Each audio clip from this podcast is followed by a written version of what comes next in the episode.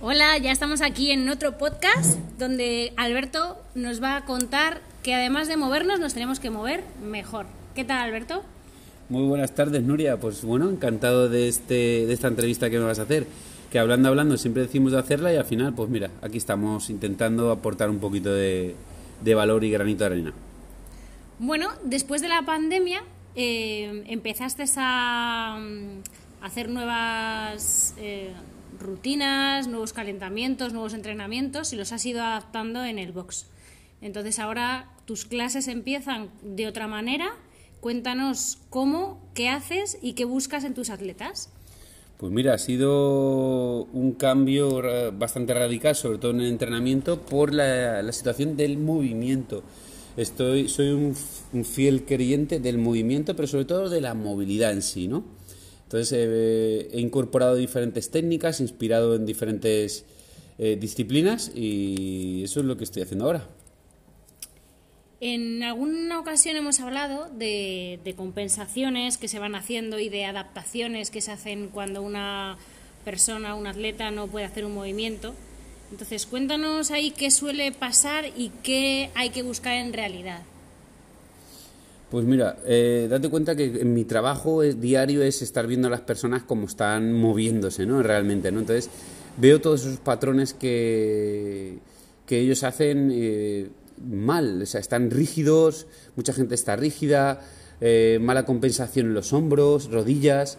Entonces, te das cuenta que muchas veces la solución no es como veo muchas veces que es, por ejemplo, vas a hacer una sentadilla y ves que no puedes bajar en, esa sentadilla, pues no pasa nada, no bajes más. Creo que eso sería como, como intentar pensar que, tienes el sobaco que te huele y no lo vas a lavar, le vas a echar desodorante. estás, estás tapando el problema, ¿no? Entonces, lo primero que tienes que hacer es reeducar a esa persona en ese patrón de movimiento que realmente la naturaleza te dio desde pequeñito y tú lo tienes. No hablo de las personas que tengan un problema muy radical, una, operación de rodilla, de tal, o, pero de normal, nosotros somos como los niños y los niños, si os fijáis, son de goma. Mira que contando eso, me acuerdo yo que cuando intento practicar el, el pino, andar con las manos, yo en realidad lo intento, intento, intento eh, apretar el abdomen, estar rígida, puntas para arriba y creo, y yo sé, que lo que tengo es un problema de movilidad en la muñeca. Puede ser, es posible. A lo mejor no tienes la muñeca que se mueve bien, que se mueve en un patrón completo, ¿verdad? Y entonces no te permite trabajar bien la fuerza de esos dedos contra el suelo etcétera, etcétera, muchas cosas. Yo pongo también un ejemplo, por, eh, un ejemplo eh, los brazos con la anilla, ¿no? Yo puedo tener mucha fuerza en una anilla, en, el patrón de tener un buen bíceps y poder levantarme una buena espalda para levantarme en unas anillas, pero si no tengo una buena, una buena fuerza en la muñeca, no me va a servir. Entonces, es importante tener todos esos patrones y todas las articulaciones fuertes. Porque, ¿qué, problema me conlleva? Si yo no tengo una buena dorsiflexión y me empeño en hacer sentadilla, al final, ¿qué, ¿qué pasa en mi cuerpo? ¿Qué pasa en mi estructura? Mira, te voy a poner un ejemplo. Imagínate tu cuerpo como un edificio de 10 plantas. La planta de arriba es, eh, sería tu cabeza, sería la 10, luego la 9 sería tu planta, que sería, por ejemplo, voy a inventármelo, ¿no? Imagínate que es el cuello, la 8 los hombros y así vamos bajando los números. Todo ese, todo ese edificio grande, toda esa torre, la base, la base viene de abajo. Entonces, imagínate que si yo desde abajo eh, no estoy bien, estamos hablando en este caso del tobillo, estamos hablando de este caso de los pies. Si eso no está bien, no tiene un buen cimiento, va a ir desmoronándose poco a poco en muchas ocasiones. Entonces, sin darnos cuenta, muchas veces esa dorsiflexión que no tienes va a llevarte en un problema de hombro. Y dices, ¿cómo de hombro? o de cadera, porque tu cuerpo no va, no va, no va, no está trabajando bien va a ir doblándose, va, a ir desmoronándose. Pasa igual cuando no tengo una buena, una buena sensación apretando el glúteo. Valguea la rodilla, se mete hacia adentro y ya no trabajo bien. Cuando tengo un glúteo fuerte y que sé apretarlo bien, puedo eh, controlar la rodilla. Y así mm, multitud de problemas que tiene la gente tanto en los entrenamientos como en su vida diaria. Cuéntame esos tres tipos de muñecos de atletas que, te he oído en alguna historia. Fíjate, Yo te voy a poner el primero que sería como decirte un argamboy, ¿no? El argamboy, si te das cuenta, tiene un patrón de movimiento muy justo, ¿no? Arriba, abajo, abajo, arriba, bajo y, y flexiono, ¿no? Sería como cuando estamos haciendo los patrones de movimiento, en este caso de un peso muerto, un push press, un press estricto, una sentadilla. Son patrones de movimiento rectos que están muy bien para ese ejercicio. Luego pasaríamos al siguiente muñeco. Un muñeco que sería el típico muñequito de madera este que se mueve tanto, ¿verdad? Que es el muñequito de madera sí, que articulado. un muñeco articulado. Pues ese muñequito ya tiene ya tiene mucha más movilidad de lo normal, más ya es un atleta que ya tiene una movilidad que puede ser entrenada o puede ser natural.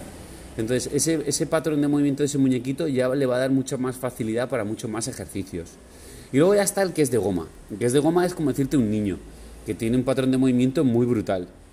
Solo ser de goma no, me- no te sirve, porque solo ser de goma te puede te- también te vas a poder romper. Tienes que ser como una caña de bambú, ¿verdad? Tienes que ser fuerte, pero flexible. Esa sería la clave.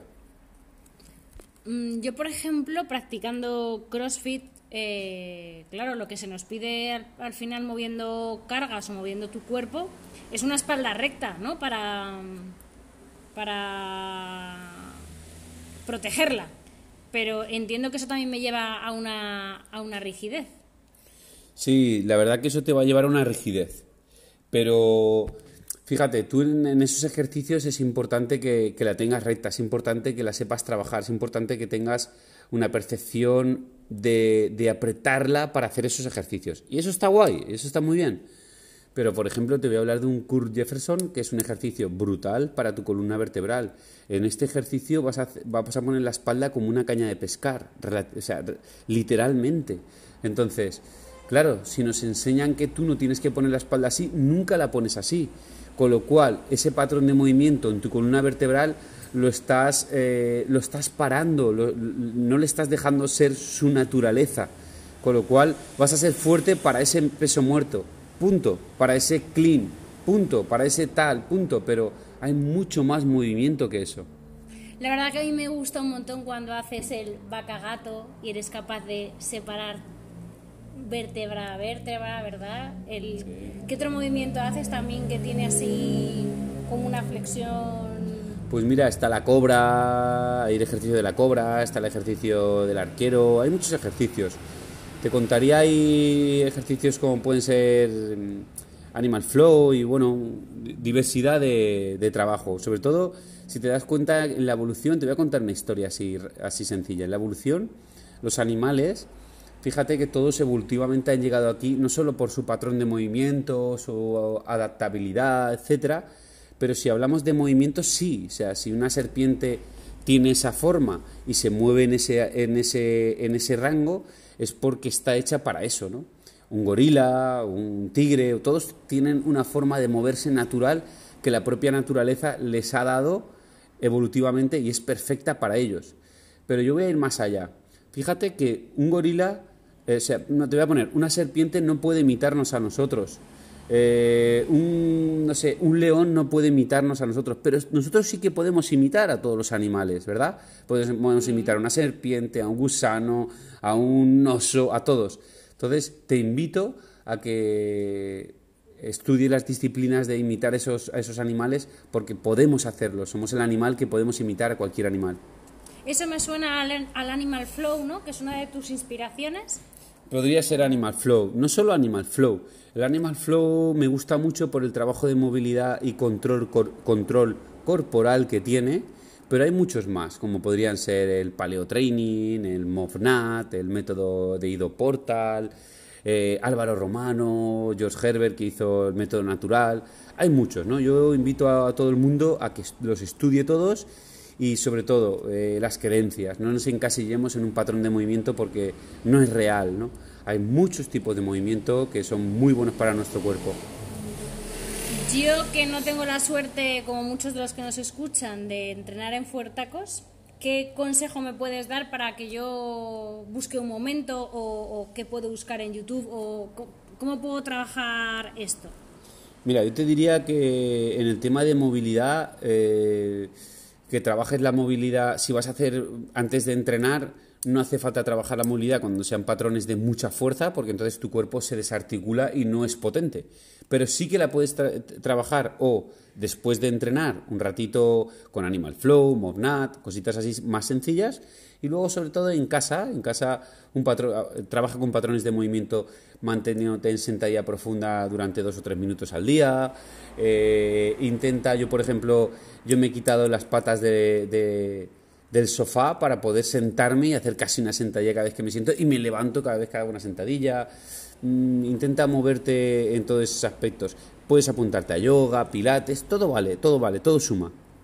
Me quedo entonces con dos super tips. Uno es trabajar mucho la sentadilla e intentar eh, volver a ganarla, como cuando éramos niños, e intentar poquito a poco eh, estar más tiempo ¿no? en sentadilla y flexibilizar la columna, intentar un poquito separar mis vértebras. Me quedo con esos dos. ¿Añades algo más? Mira, te diría con la columna, sobre todo que la columna, fíjate que la columna es como un gusano, ¿no? Como una serpiente, cómo se mueve, ¿verdad? Y yo te diría, cuando tú la mueves en su, en su rango real. O sea, es como si tú cogieras una columna ahora y se hubiera oxidado.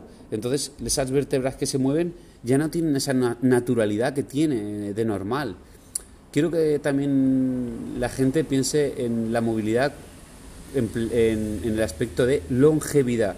Si te fijas, cuando las personas se van haciendo mayores, hay dos cosas que van a perder sí o sí. Lo primero, van a perder la fuerza y van a perder la movilidad. O sea, vas a ver a personas mayores, abuelitos o, gente no tan, no tan abuelito, como no, casi no pueden moverse, son, son, son muy duros. ¿Qué pasa cuando eres tan duro? Una, que te vas a romper, te puedes romper en cualquier ocasión, y otra, que la vida no es nada sencilla ni fácil, no es, no es salud. Pues nada, todo muy interesante y no sé si quieres cerrar la entrevista dándonos algún consejo o contándonos algo. Pues mira, yo diría mm, básico, o sea, que no nos encasillemos en lo que os he dicho de Animal Flow o no, que estudiemos todo un poco. Fijaos, por ejemplo, cuando hablo de método Ido Portal, no estoy hablando de, ser un, acróbata del circo del sol, pero sí que hablo que hay determinados ejercicios que son muy chulos de aprender y que son muy sencillos y que te pueden gustar. Locomociones también son muy bien, gateos, etcétera, etcétera. Lo voy a hacer sencillo. Fijaos en un niño pequeño, cómo se mueve naturalmente, no tiene un patrón, o sea, él se levanta del suelo sin ningún patrón, tiene una movilidad tan exagerada y os digo una cosa, todos nacemos con esta movilidad, todos y cada uno de nosotros. Entonces, esa movilidad hay que, hay que... La movilidad hay dos cosas. Cuanto más la entrenas, más coges y cuanto menos la, entrenas, más se te va. O sea, no es que de repente entreno la movilidad un año y ahora ya la tengo para toda la vida. No, no, vas a tener que entrenarla toda la vida. Sería como decirte, me voy a poner a dieta dos meses y ya lo tengo para toda la vida. No, vas a tener que estar ahí. Entonces, si quieres una salud buena y una salud salvaje, vas a tener que aprender. Bueno, pues con esta salud salvaje, estos truquitos y que me voy a poner ahora mismo a movilizarme unos minutitos imitando a algún animal y haciendo unos gateos, pues nos despedimos. Que muchas gracias Alberto por compartir y por tu generosidad. Pues muchas gracias a ti Nuria, nos vemos en el próximo podcast. Hasta luego.